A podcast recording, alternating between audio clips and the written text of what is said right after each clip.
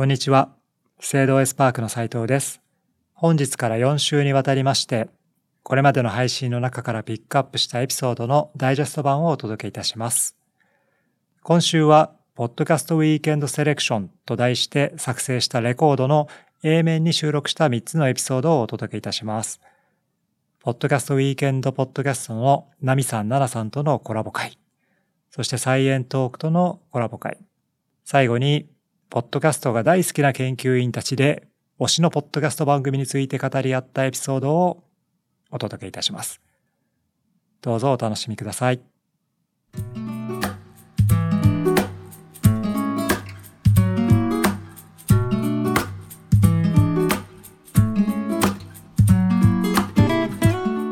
こんにちは資生堂エスパークミュージアムの桜井ですこの番組は美のひらめきと出会う場所をコンセプトとした横浜みなとみらいにある研究所。資生堂グローバルイノベーションセンターで働く社員たちによる社内ラジオ番組です。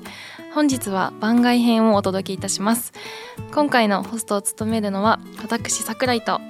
同じく資生堂グローバルイノベーションセンターでベースメイキャップの化粧品開発を担当している中村が務めさせていただきます。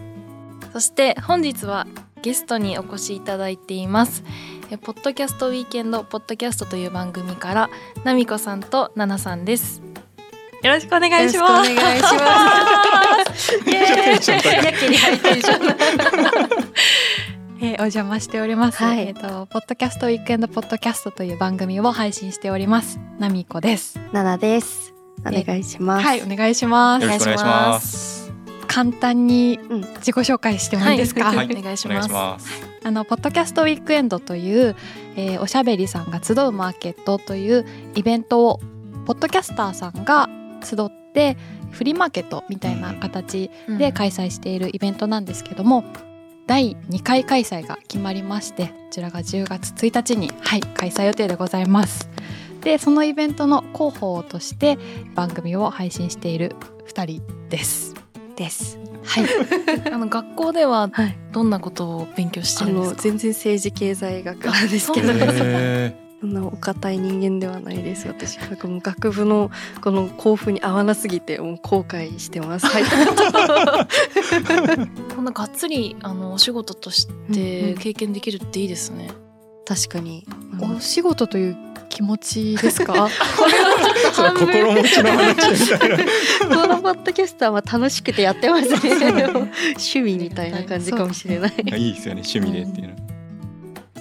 中村さんその理系の大学なんですか？その研究。あそうですね。僕のバックグラウンドの話になると、うん。なんか生物系。で、うんまあ、マウスを使って実験したりとか、うん。まあ、細胞の増殖をちょいってやったりとか、へえ。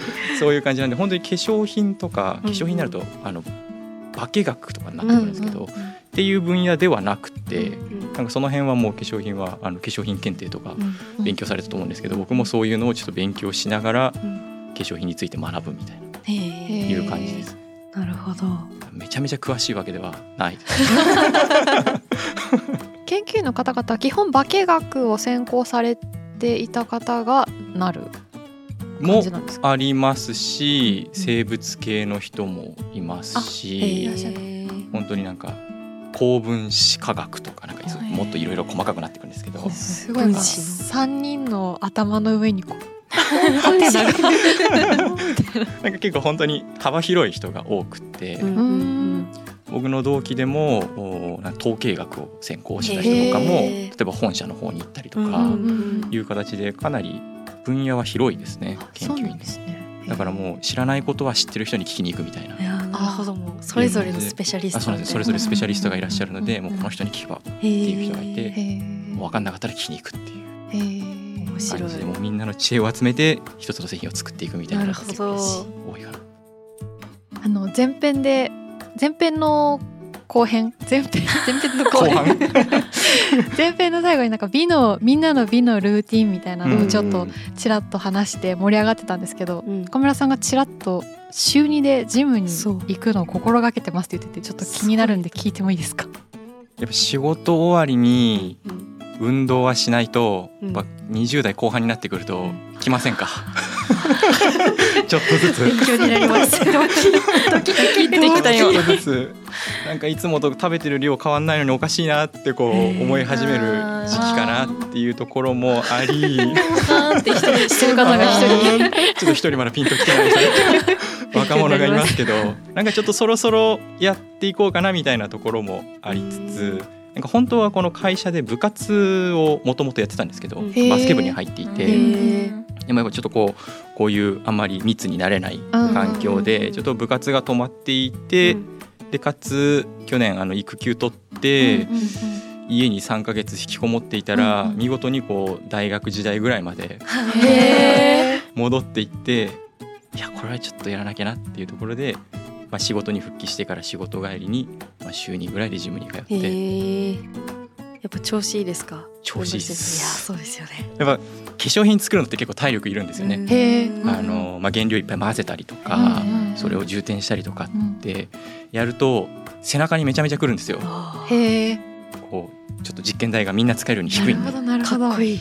めちゃめちゃ背中にくるんですけどちょっとそれもちょっと運動していかないとなって思って。桜井さんは？はいバレエやってらっしゃったのに今、うん。そうなんですよ。確かに。球技は好きなんですけど、うんジムに黙々とやる作業とか。わかります。わかります？めっちゃわかります。ナナさんと理解されない。飽きちゃい。ますよ。だと思うんですけど私は唯一続いてるのはさっきのフォームローラー。あが毎日やっていて、うんあのやらないと痛いんですよ、うん。やんなかったところが、変わりますよね。そう変あとホットヨガ関連でいうとほあのサウナにハマっていて、えいーやハマってます。僕もそのジムに温泉とサウナがついてるんで。ああいいですね。走って終わって整って。温泉入って整ってうんこう外気浴してよし帰ろう。それ仕事の後にできるのすごいで確かすねに体力。化粧品は体力が必要です。体力をつけてるのか。体力が大事ですね。そうですよね。まあ、そうなるとやっぱその企業から発信している私たちとしては、まあ、今までの価値観で言うと、まあ、その個人よりもやっぱちょっとその企業としてのあまり個人が目立っちゃいけないというか 企業としてのメッセージを伝えなければいけないみたいなところがあるし。難しそうだなって思います、そうなんですよね。うん。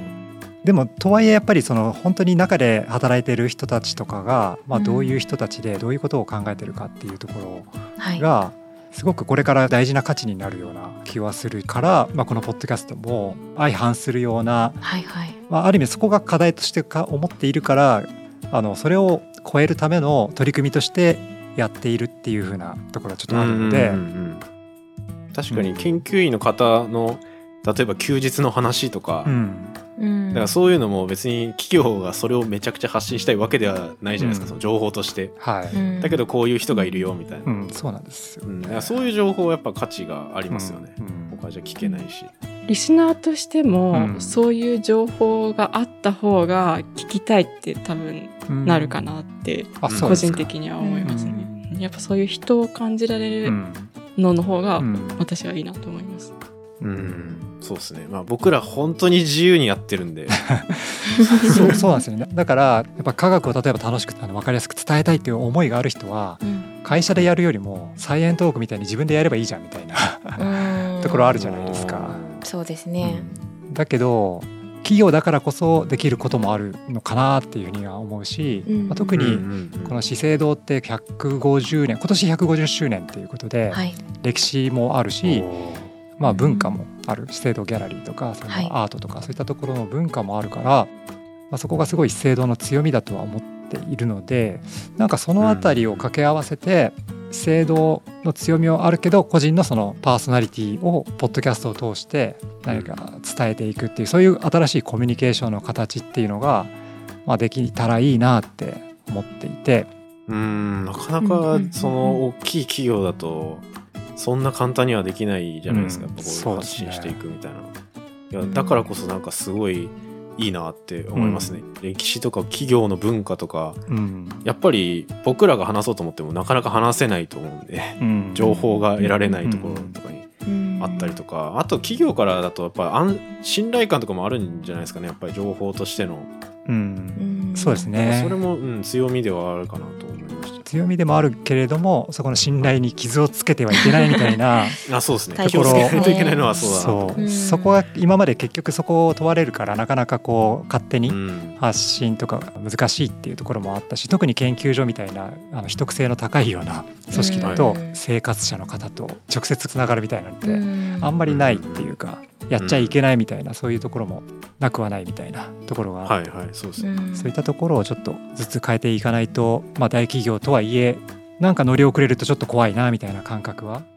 うんでそういう意味ではそういういろんなものが集まってくる場所が一つこのポッドキャストの番組としてあったら結構面白いんじゃないかなっていうのは今思ってますね。うんうん、だからポッドキャストっていうこの媒体を通してリスナーさんも配信者も双方に刺激し合えてあの楽しい方向に進めるっていうのがやっぱりいいポイントですよねきっと。いいことしかないですね。いいことしかない本当ですねいいことしかないですね本当ね、はい、うん本当に予想外なこといっぱい来るんで、うん。なんかでも YouTube よりはポッドキャストの方が近い感じがしますもんね。配信者に対して。だからこそうん。リスナーの方もそういうふうにコメントとか残しやすいっていうのはあるのかなってちょっとうん。思いました。まあ、本当隣で話してくれてるぐらいの感覚で聞ける感じありますよねやっぱり。うん。そう死ぬほど今救急車とか。そうそう。気になってました、ね。大丈夫かな救急車の方。こういう時はもう黙ります、黙ります我慢してるからそうですよね。ちょっと話し続けちゃいました。私もすいません。うん。まあそうですね。ただ本当に同じお題とか出しても分野によっていろんな意見出たりとか別に研究者以外の人も巻き込みたいなっていうのはすごい思ってて、うん。でどうしてもどんどんどんどん研究者だけ集まっちゃうとかになっちゃいがちだとは思うんですけど、うん。まあそうじゃなくて全然その研究とか科学系のことが関係ないみたいな人こそむしろこういう面白いのあるんだよって言いたいうん。ところはあるんで、ううんん。なんかそこまで届く何か番組になったらいいかなって思いますね。あー素敵ですね。そのうちはうちはネタの回でそれはそれであっていいですもんね、ん。そうですね。それはそれでやってもいいし、選べるのがいいですよね。うん。そうですね。まあ、うん。ただみんな同じようなところに集まれるみたいな、うん。なんとなくうん。そういう場としてはうん。やっぱいいかなと思いますね。うん。うん。なんかあったかいところですね。サイエントークさんっていう番組自体が 本日はポッドキャスト大好き研究員に集まっていただきポッドキャストの魅力を語っていきたいと思います。まずはそれぞれの推しを一言で教えてください。では駒野さんからお願いします。はい、では駒野の一押しをポンポンポンと答えていきたいと思います。はい。推しのポッドキャスト番組はノーズノーズです。ノーズノーズ。へーそして推しのパーソナリティは特勤マッシュさんです。名前名そ前がしてポッドキャストのいいところ一言でまとめますとながら聞きができて想像力が膨らむところだと思っています。はいありがとうございますじゃあ次は安藤さんはいお。願いしますはい。えっ、と、私のポッドキャスト推し番組は、あ、スコープ、リベラルアーツで世界を見る目が変わるという番組です。で、えっ、と、推しのパーソナリティですが、こちらは、えっ、と、ケイさんというパーソナリティになります。で、ポッドキャストの、えっと、推しポイントなんですけども、自分の考えを深めることができるっていう、すごくこう思考を巡らせるのに、とてもいいツールだと思っていてそういった意味ですごく私はハマった経緯があります。はい、おー深い楽しみです 深掘りが。はい。はい。では次に、えー、鈴木翔子さん、お願いします。はい。私の推しのポッドキャスト番組は、あのゆとたわさん、ゆとりっ子たちのたわごとさんが大好きです。はい。で、推しのパーソナリティは、ミス・バジャ・インターナショナルさんえ知らない。という方です。はい、後ほどお話しします。で、ポッドキャストのいいところっていうのを考えたんですけど、他の、あの、例えば映像系の SNS と比べて、こう一緒におしゃべりしてるような感じがするっていうのがすごくいいところだなと私は思ってます。はい。ありがとうございます。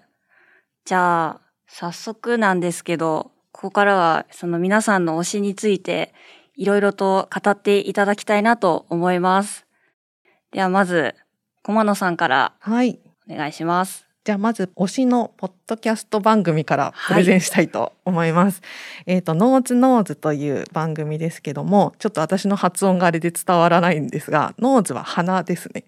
で、ノーズはあの知るという意味の knows で、うん Nose Knows というポッドキャスト番組で、こちらつい最近22年の10月に番組スタートしていて、あのニッチフレグランスのセレクトショップノーズショップってご存知ありますかね？あ初めて聞きましあたの。近くだとニューマンとかに入ってますけど、そういったあのニッチフレグランスのセレクトショップのノーズショップの方がパーソナリティに入っている、えー番組になります。でなんか香りって言葉にするのがすごく難しいって私も香りの研究しながら思っていて、ただ本当にあの人の受け取り方は自由だしその表現力って無限大だなって思っている中でこう実際の香りがない中でいかに香りの話をするのかっていうのは私もやってみたいなっていうところだったのでやられたっていう気もしながらあのすごく上手にそこをお話しされていてきっといろんな人が聞いた時に香りとか嗅覚っていうところに興味が向くんじゃないかなと思います。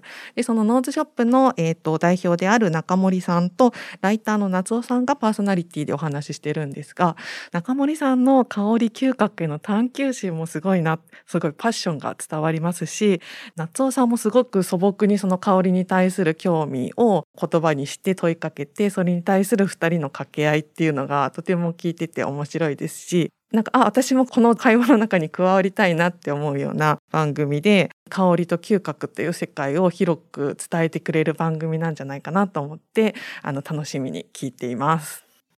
次に、じゃあ安藤さんの推しはいのポッドキャスト番組について教えてください。と私が推している番組は、えー、と昨年、えー、と配信されていた、えー、とリベラルアーツを中心にあの毎回先生をお呼びして34回で一つのテーマを語らうっていう番組なんですけどアースコープっていうものです。でファシリテーションを、まあ、深井さんがやられている深井龍之介さんがやられていて。でリベラルアースにも彼自身がすごく興味を持っていて自分の興味から、えっと、学びを広げるために番組をやってるっていうスタンスのものですね。でその魅力は私の中では一緒に講義を受けてるような、そんな気分になるっていうかあの自宅でながらで聞きながらも例えば私の場合家事をやりながら聞くこととかすごく多いんですけど、それでも大学の講義を聞いてるかのような、そんな雰囲気になってくる。なんかその難しい理論の話をするんではなくてどちらかというと視点は何か知識を増やすというよりはどうしてこの人がこういう学問に進んでこういうかんどういう考えを持ってあの研究してるのかとかあの学びを深めてるのかっていうのを深井さんの魔法でこう解いていく感じなんですね。ある意味本当にインタビュー形式になっていて難しい理論の話では全然ないです。でそのなんか追求するプロセスが私にはすごく可視化されて見えるっていうか、それがたまらなくこう好奇心をくすぐるっていう。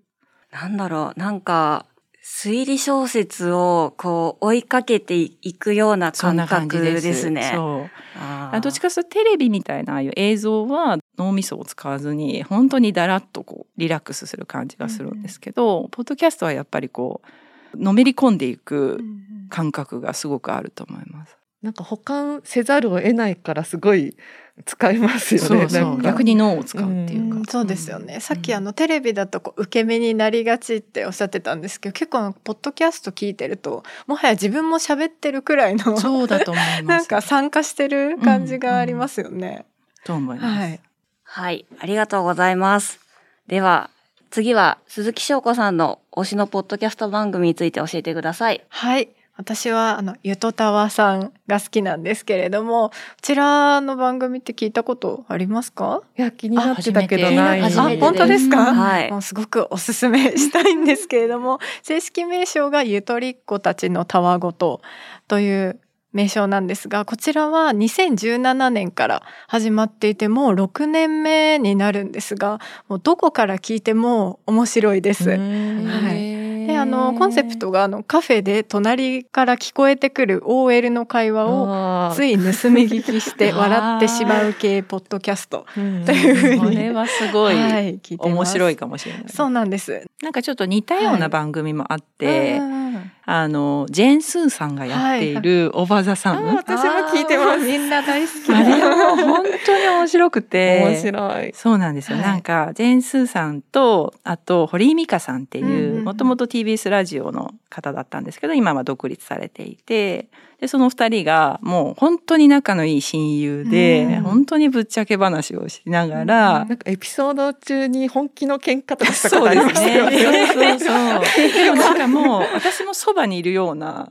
でいつも「あああるある」とかもう本当に共感をしまくって電車の中とかでも普通になんかもう笑いながら わかる。笑いますよね電車の中で。